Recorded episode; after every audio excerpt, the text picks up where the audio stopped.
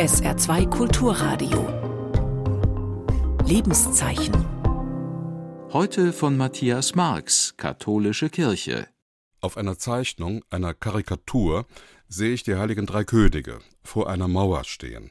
Es ist die berühmte Mauer von den Israelis an der Grenze nach Palästina gebaut.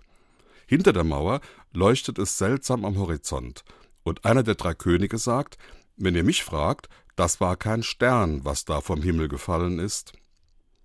Der Karikaturist spielt natürlich auf das Wetterleuchten an, das die ständigen Bomben und Raketen über den Gazastreifen werfen. Härter kann man es nicht zeigen, was da heute am Himmel statt des Sternes von Bethlehem zu finden ist.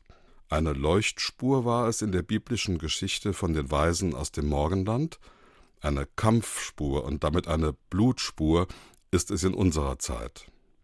Allerdings ist der Kontext auch damals, zur Zeit der Geburt Jesu, schon alles andere als friedlich.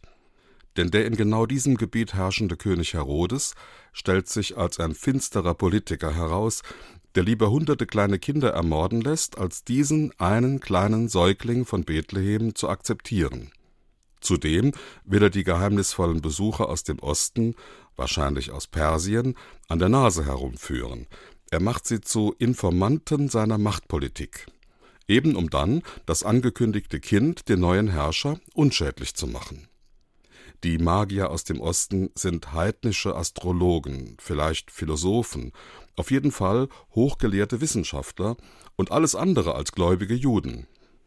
Jesus selbst hat erkennbar darunter gelitten, dass ihn jüdische Würdenträger seiner Zeit und viele einfache Gläubige ablehnten. Dagegen mehr oder weniger verdächtige Halbgläubige oder Heiden sich ihm zuwandten spiegelt sich also in der Geschichte der drei Magier diese bittere Erkenntnis Jesu, dass ihn fremde Heiden besser verstehen als das eigene Volk? Nun gehen die meisten Experten dieser biblischen Geschichte davon aus, dass es die heiligen drei Könige nie wirklich gegeben hat, dass wir eben vor einer damals geläufigen orientalischen Legende stehen. Und doch hat diese Geschichte eine der mächtigsten Auswirkungen für die Weltreligionen. Sie erzählt nicht von konkreten Menschen, sondern vom globalen Anspruch einer neuen Heilslehre und ihrer Ethik, des Christentums. So befindet beispielsweise der Journalist und Historiker Joachim Keppner. Also ein globaler Anspruch, ein ungeheuerlicher Vorgang. Die Christgeburt krempelt die Welt um. Während die Hoftheologen noch zusammengetrommelt werden, sind heidnische Gelehrte mit Hilfe des gestirnten Himmels schon fast am Ziel. Weihnachten ist also kein trautes Familienfest, sondern ein Geschehen kosmischer Dimension. Wenn ich es recht verstehe, ist also die Bedeutung dessen, was hier erzählt wird, viel wichtiger als die Frage, was damals wirklich passiert ist oder nicht. Und die Bedeutung ist eben, dass die neue Religion keine Reiche und Völker mehr kennt. Ihr Gott will für alle da sein. Gottes Liebe gilt überall. Gut und schön. Da stehe ich dahinter. Nur bleibt trotzdem eine Frage, gerade heute an Epiphanie, am Dreikönigstag.